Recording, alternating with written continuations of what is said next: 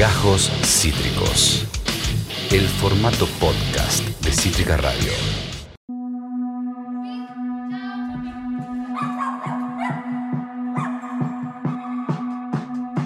Lourdes Burgauer y Violeta Brenner, ellas son Hemos sido engañadas, chicas, bienvenidas, ¿cómo están?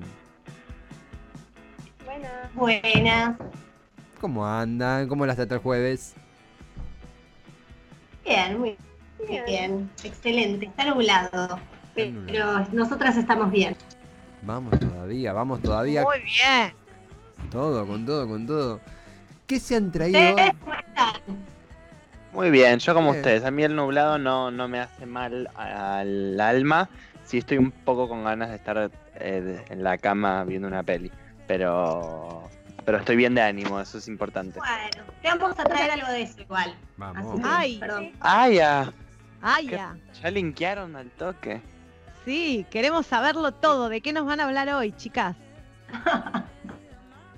Bueno, eh, en realidad nosotros, nosotras ya les venimos hablando de estereotipos de género, ¿no? Y estuvimos hablando de qué son estos estereotipos y que de repente este sistema machista patriarcal en el que vivimos justifica por los estereotipos la desigualdad.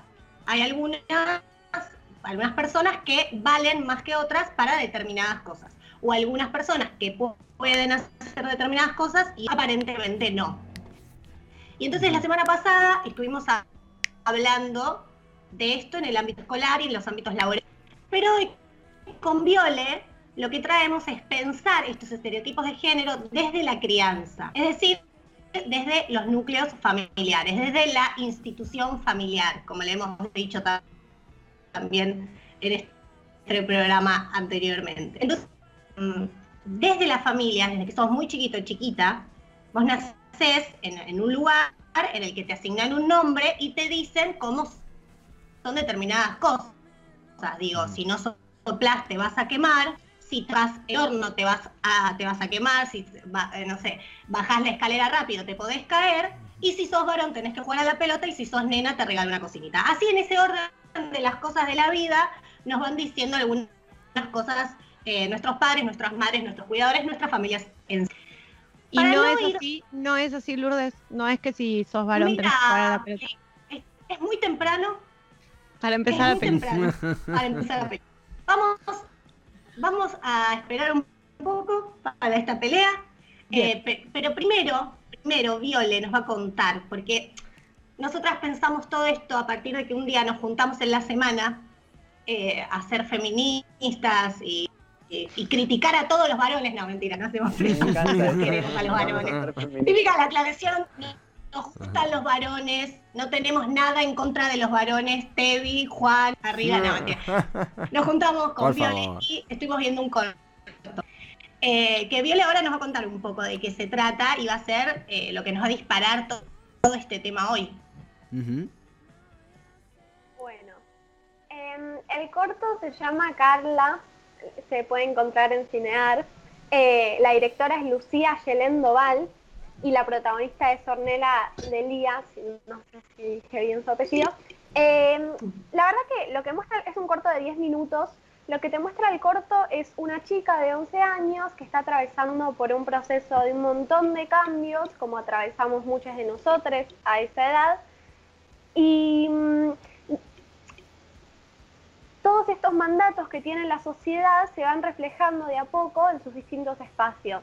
Se reflejan en su casa con su mamá, se reflejan en su colegio con sus compañeros y se refleja cuando va a jugar al fútbol con sus amigues.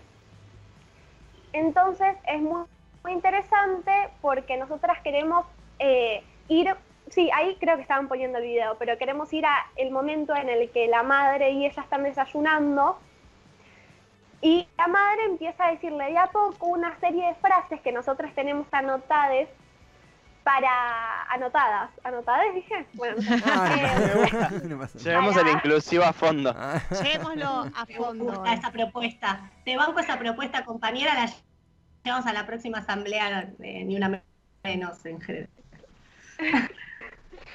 Em, bueno, y entonces en esta escena la madre dice una, tira una serie de frases que son súper interesantes para ponernos a analizar ahora. Eh, y para entender un poco todo esto que queremos decir con Luri, que a veces lo decimos medio en el aire, y se ve muy bien en esa escena. Así que si la tienen, es un fragmento Ahí la tenemos. del corto. A ver ahí la- la- si la podemos eh, pasar la, la escena del corto que nos traen nuestras amigas de Hemos sido engañades. Hemos sido engañades. Ahí está. Buen día, ¿no? Buen día. Escúchame, hoy no te voy a poder ir a buscar, ¿sabes? Tengo turno con la depiladora. Hablé con la mamá de Lía y ella te trae. Me dijo que te va a invitar a su cumple. No me hablo con Lía, ya lo sabes. Bueno, puedes empezar a hacerlo. Además, estaba pensando que le podemos regalar el palito para la selfie. ¿Eh? ¿Qué opinas?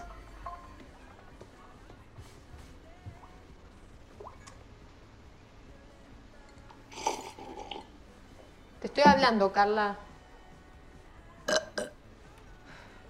Carla, por favor. Tenés 12 años prácticamente. Tengo 11 todavía. Y ni pienso ir al cumpleaños de Lía. Vas a ir igual. No es que si no, no vas más al club, ¿eh?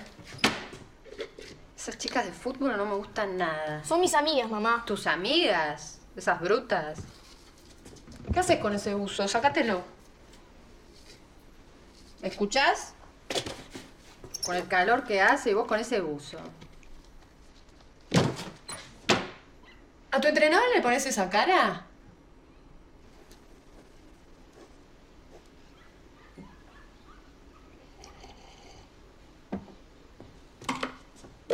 Mira, me tenés harta con ese buzo. Yo me recorro todo el shopping por vos y nada te viene bien. Ni que fueras gorda, Carla, con ese cuerpazo que tenés. Me gasto un montón de plata en ropa para que estés linda.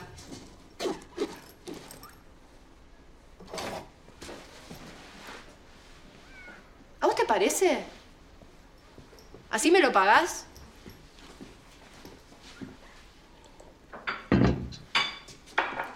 Sácatelo. Soltá, mi mamá. ¿Acaso te gusta andar por la vida como si fueras un pibito? Porque a mí no. Mientras estés en esta casa vas a hacer lo que yo te diga. Déjame.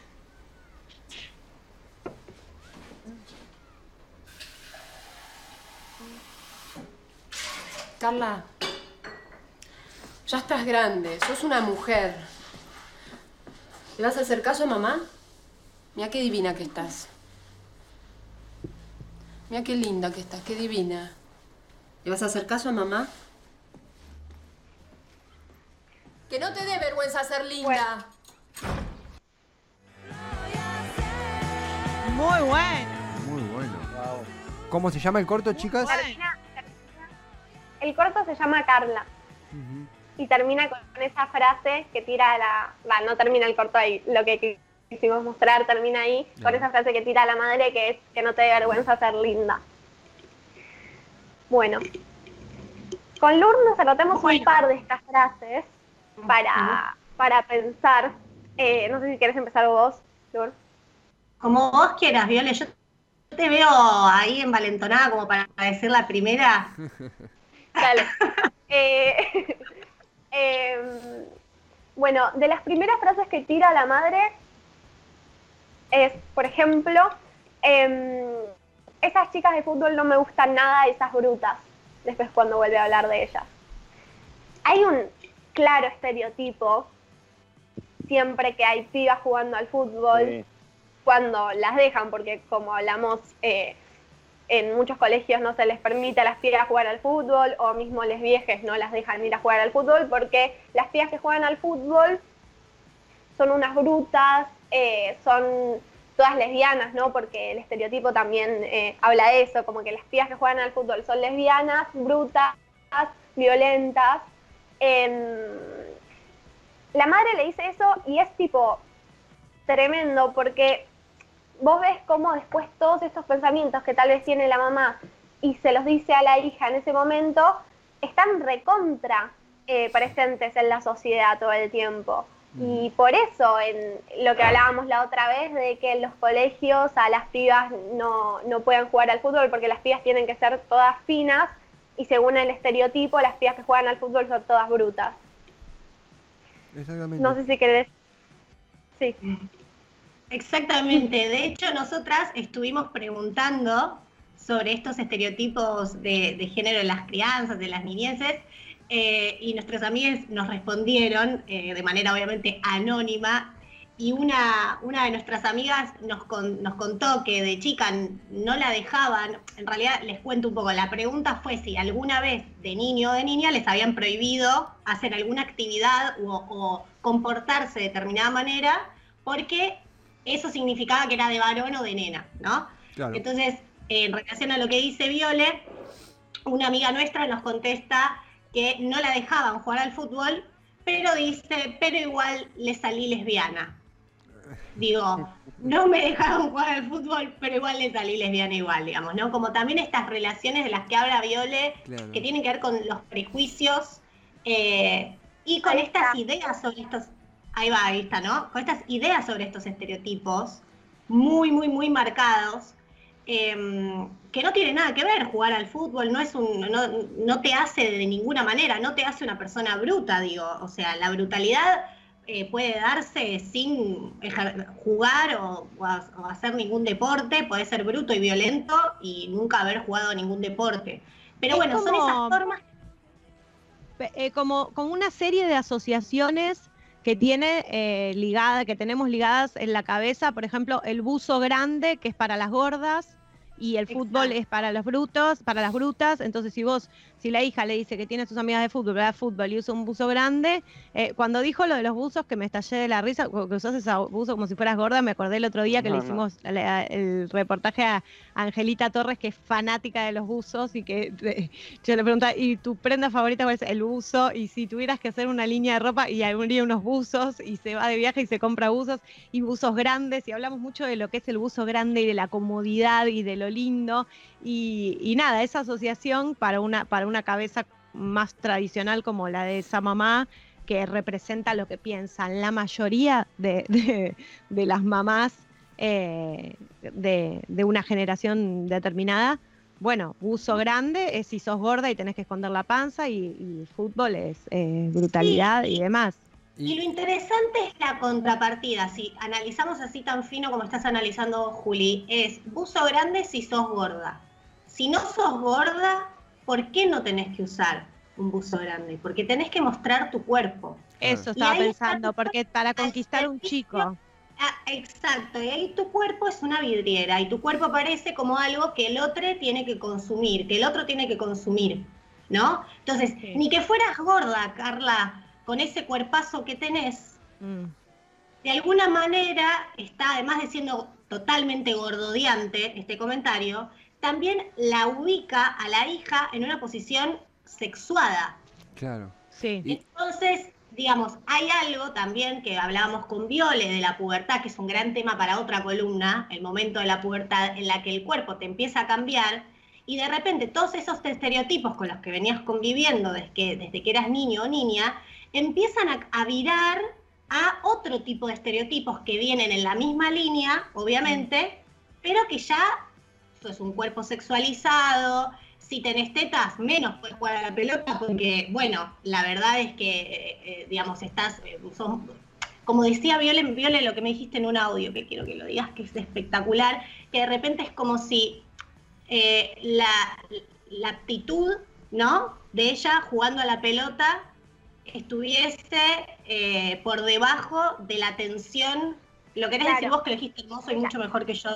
No, Ah. lo que hablábamos con Lur después de ver el corto era que, claro, ella no se quiere sacar el buzo, porque ella sabe que una vez que se saque el buzo, la atención no va a ir hacia, hacia su desempeño jugando al fútbol, sino va a ir hacia sus, hacia sus tetas, porque básicamente nuestros Claro. cuerpos son objetos ante los demás y son el centro Claro. de atención.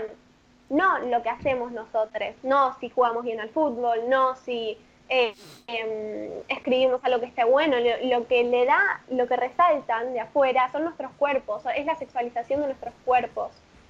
Entonces, eh, un poco lo que, lo que va pasando en el corto eh, está bueno porque no lo podemos pasar entero, pero está bueno para verlo si tienen ganas porque ella al final del corto, como que el corto muestra un poco todo ese proceso que vive ella mientras va jugando al fútbol, con su cuerpo, con sus compañeros, con su madre, con lo que le dice la madre, eh, mientras camina por la calle. y ve un poco reflejado todo esto de la sexualización de los cuerpos, por ejemplo, en un puesto de revistas, que tenemos esa escena eh, para ver que está buena.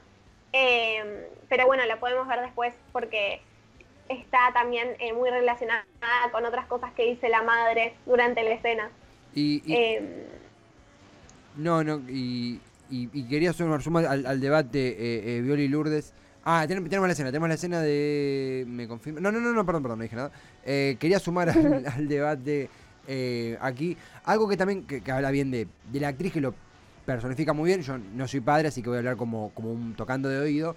Pero eh, el rol de la madre, que la madre se, no, se puede ver en, en la actuación cómo padece, cómo, cómo ejecuta ese estereotipo que quiere ver reflejado en su hija, arruinando una situación cotidiana como es una merienda.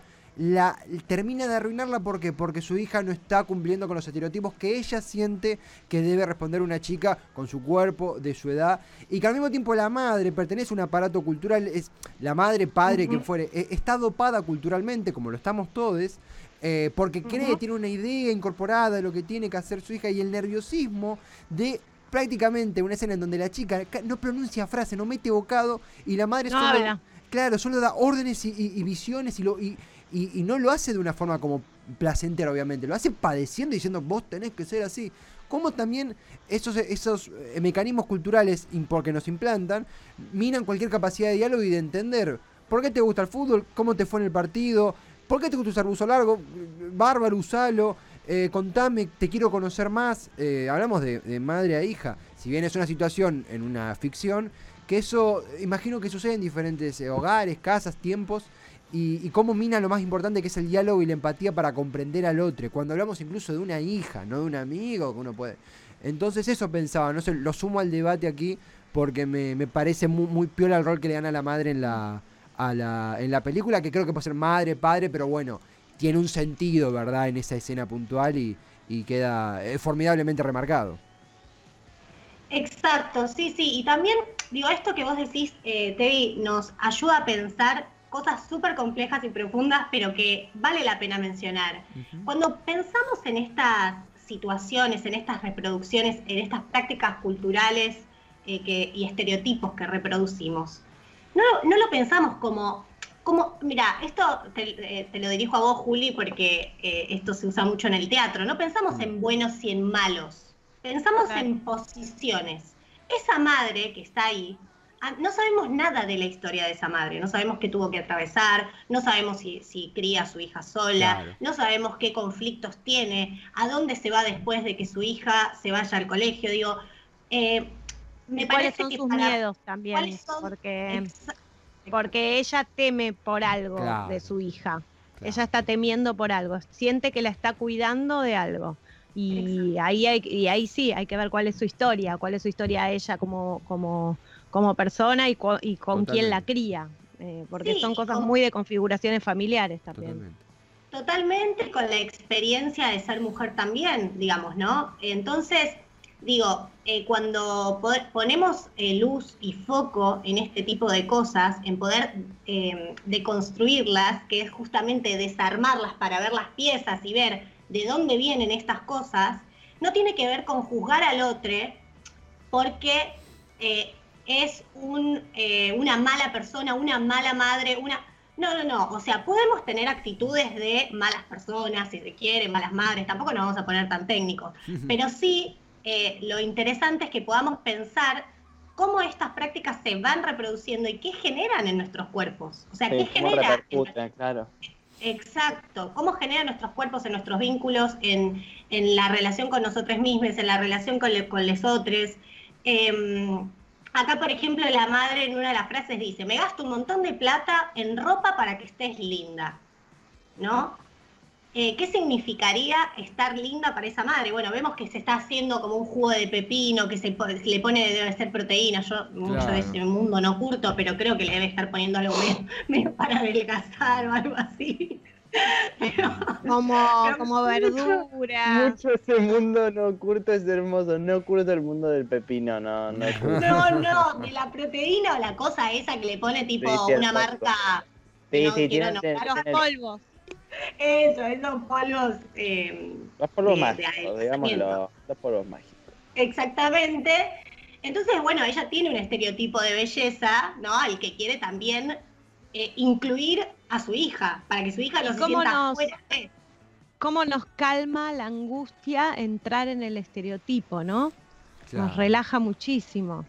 Que nuestros hijos entren en el estereotipo, nosotros entrar en el estereotipo, no ser diferentes, no salirnos de la norma, no eh, Sí. eso al, al pánico que, que se puede vivir como madre la relaja mucho. Eh, ver a un hijo con una cosa que uno no entiende, se abre la puerta del miedo. El miedo a lo desconocido, el miedo al otro, eh, todo al- algo que hay que trabajar mucho cuando uno tiene hijos adolescentes, muchísimo. Exactamente. Porque siempre va a ser, en, el- en la adolescencia es cuando entendés que tu hijo es otra persona y no es parte tuya, es cuando empezás a entender eso. Obviamente lo sabés desde siempre, pero ahí es cuando lo ves claramente. Decís, bueno, es otra persona y viene con otra información y tiene otra data y tiene otro universo y yo de esto no entiendo nada y tenés dos caminos, o escuchar y, como decía Tevi, y tratar de aprender o, o resistirte a lo, a lo diferente, eh, o sea, que sería resistirte a quién es tu hijo. Totalmente. Sí, totalmente. Yo creo que algo de eso, eh, digo, el proceso de entender eh, que un hijo es eh, otra persona, yo no lo puedo hablar como, como desde mi experiencia porque no soy madre, lo puedo, puedo pensarlo un poco como psicóloga, eh, pero, pero no como, como haber vivido esa experiencia. Y entiendo que el proceso subjetivo de entender eso debe ser difícil o debe tener su tiempo, pero sí es importante, por eso a mí me gusta tanto, a veces soy como la antipsicóloga en este punto, porque me, por eso me gustan tanto las leyes. Porque hay un punto donde lo subjetivo a veces se nos vuelve medio engorroso porque no sabemos, bueno, lo que yo siento, lo que a mí me pasa, pero digo, ahí la ley y el Estado a veces viene a ordenar un poco. Y cuando leemos la ley de niños, niñas y adolescentes de protección de los derechos de niños, niños y adolescentes, claramente un niño es una persona que tiene voz y que tiene voto.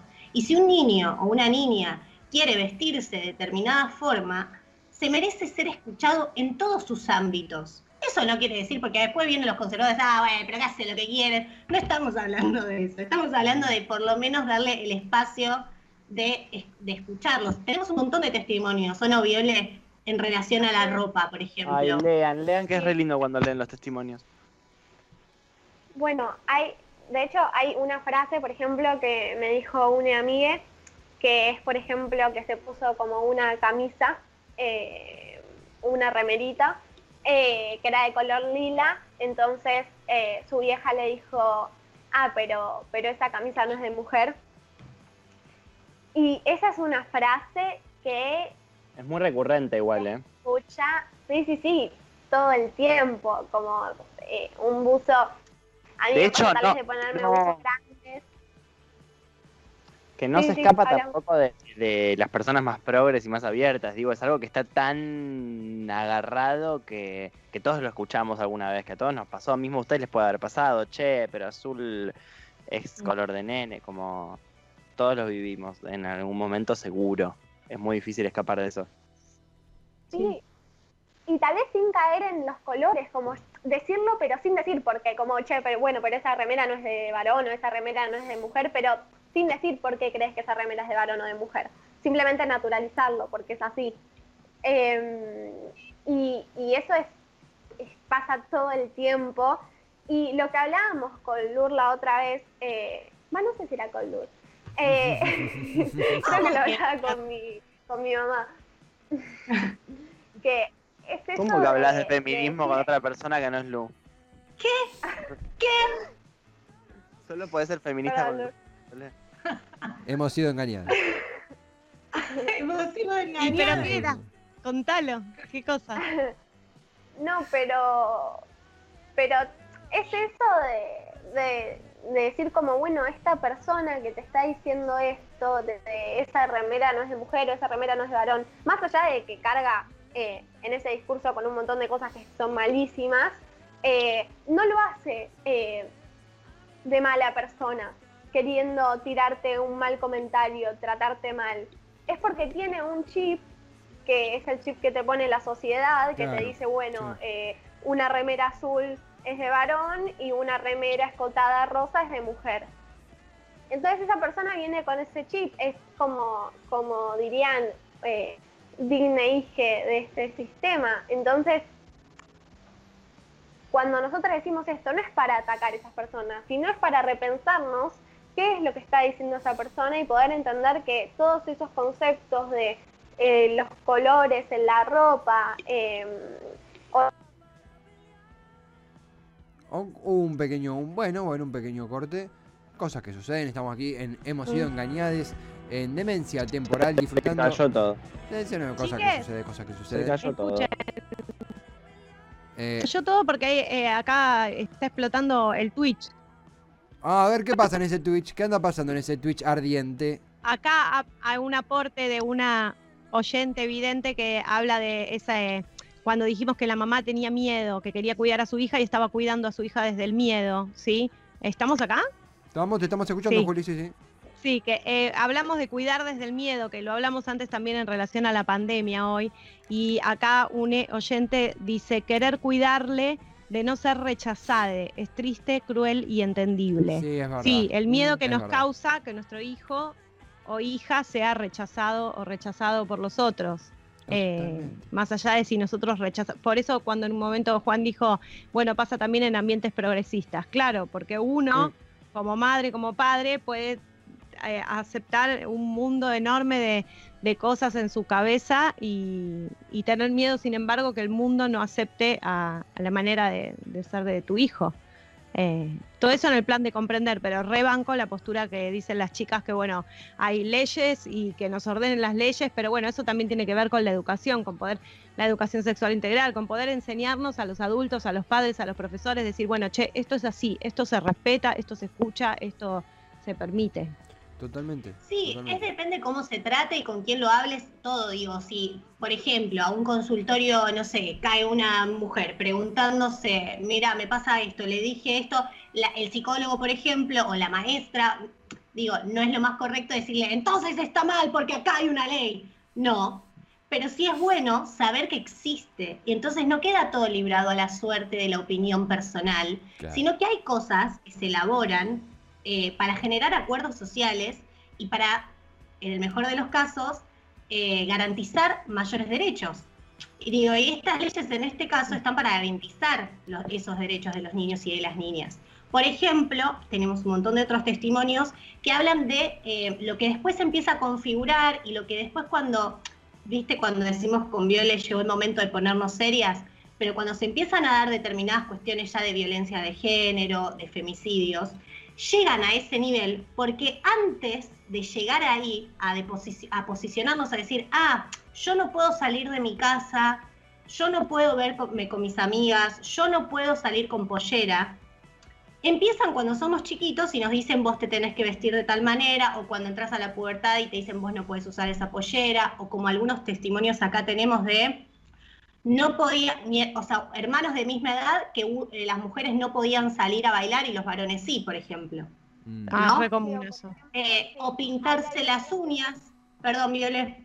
Seguí, No, seguí. no, Ahí hay otro, porque quiero leer la que está ahí eh, en la pantalla, pero ahí hay otro que dice, no podía pintarme los labios de rojo porque era de puta, por ejemplo. Ujú. Eh, no podía usar una pollera corta, mínimo por debajo de la rodilla. Claro, te- testimonios que aquí comparten, bueno, y, qué cosa con los atuendos, la, imposición de, de una forma de vestirse. Y no solamente esto de, ah, es de, es de nene, es de nena, sino no hagas eso, no, no te pongas eso porque es de, es de puta, un, un horror que, que también, eh, no sé a ustedes, eh, chicas, qué les sucede, también hay una cuestión eh, eh, que creo que está en deconstrucción, a ver también qué opinan ustedes al respecto, pero de lo cultural, de hay una cierta forma de vestirse a una determinada edad, determinado momento del día, determinado trabajo o, viaje o lo que fuere. Eh, ¿Creen que si tuvieran que, que- que evaluarlo, qué tanto se deconstruyó eso? ¿Qué tanto sigue? ¿Sigue todo igual? ¿Cambió mucho? ¿Qué, ¿Cómo lo ven? Mira, te vi, yo creo que eso tiene que ver mucho con las regiones, con los lugares. Estoy contestando algo como medio tibio, yo ya sé, pero No, no creo que tiene que ver mucho con lo regional. Digo, no es lo mismo Claro, sí, eh, sí. estar en una parte de Latinoamérica que en otra, que en Europa, que en Asia. Que... Yo creo que eso va a depender mucho de la región eh, el- de la que estemos hablando y del momento, como el momento histórico que vos igual lo, lo, lo planteás como el presente. Yo la verdad es que creo, a nivel, a título totalmente personal, creo que nos queda mucho por recorrer y que si bien algunas tendencias más progres y porteñas eh, tienden, eh, están haciendo propuestas de ropa unisex, por ejemplo, eso llega a determinadas edades, eh, una brecha que va entre, no sé, la edad de Viole y mi edad, eh, Mm. edad tipo 30, 35, ponele los que no les llegó la, la independencia de la Casa de los Adres, pero digo, como no más que eso.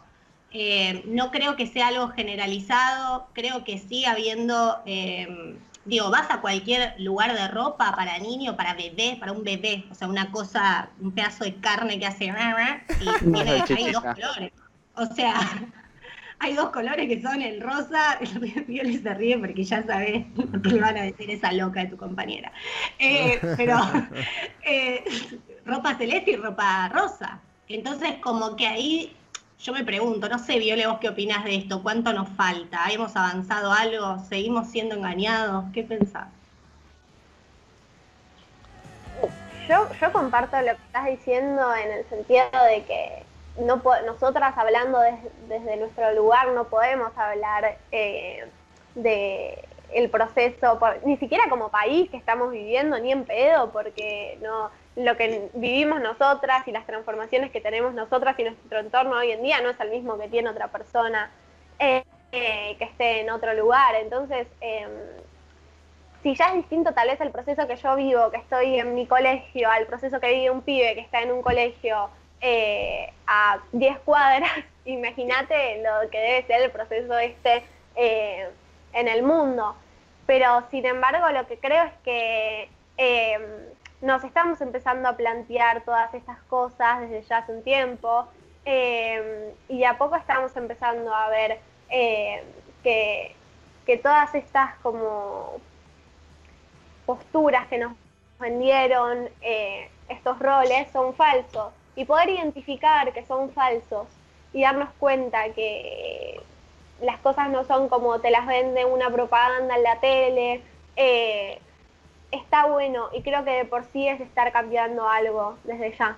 El tema es poder posta ponernos las pilas para seguir con esto eh, y para decir, y el ponerse las pilas no, no es nada muy grande, es el simple hecho de pensar tal vez que eh, no estas cosas que se dicen no hay que repetirlas y hay que desmentirlas y hay que entender por qué no son así, me parece. Exacto. Exacto, exacto. Como tal como dice, como dice Viole. No sé si te contestamos un poco, Tevi. Más, más que, pero más, más que contestado, es un realmente un, un aprendizaje permanente esta, esta sección, realmente, realmente, que nos siempre nos brinda nuevas formas de ver las cosas y, y de una forma muy, muy activa, muy pilas, muy piola. Realmente, es un laburo impecable.